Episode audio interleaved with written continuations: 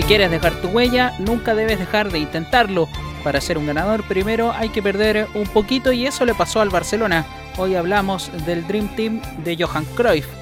El Barcelona perdió la Champions el año 61 frente al Benfica y de forma increíble el 86 ante el Steaua de Bucarest, pero siguieron intentando. En 1988 Johan Cruyff llegó a tomar las riendas del Barcelona rápidamente, ganó la Recopa de Europa el año 89, al año siguiente ganó la Copa del Rey y en 1991 se quedó con la Liga Española. Eso le dio un pasaje directo a la Champions. La temporada 91-92 es la primera en la que la Copa de Campeones de Europa cambia su nombre a Liga de Campeones de Europa. En ese entonces el Barcelona tenía un equipazo. Ahí tienen ustedes de nuevo la alineación, Zubizarreta, ese Muñoz es Nando, Ferrer, Cuman, Juan Carlos, Vaquero, Salinas, Stoico, Laudru, Guardiola y Eusebio. Este Dream Team eliminó al Rostock y al Kaiser Lautern alemán y entró en el grupo B de la Copa, donde fueron superiores al Sparta Praga, Benfica y Dinamo de Kiev. El equipo de Cruyff se clasificó a la final en Wembley,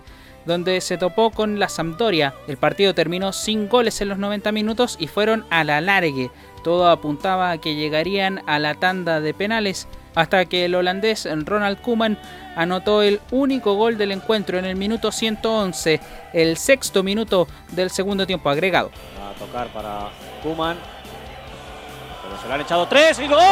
El gol de Koeman. Se ha movido la barrera. El gol de Koeman minuto 6. Y el sueño catalán se cumplió de la mano de Cruyff y de un equipo plagado de estrellas. Ha señalado el final del partido. El Barcelona campeón de Europa.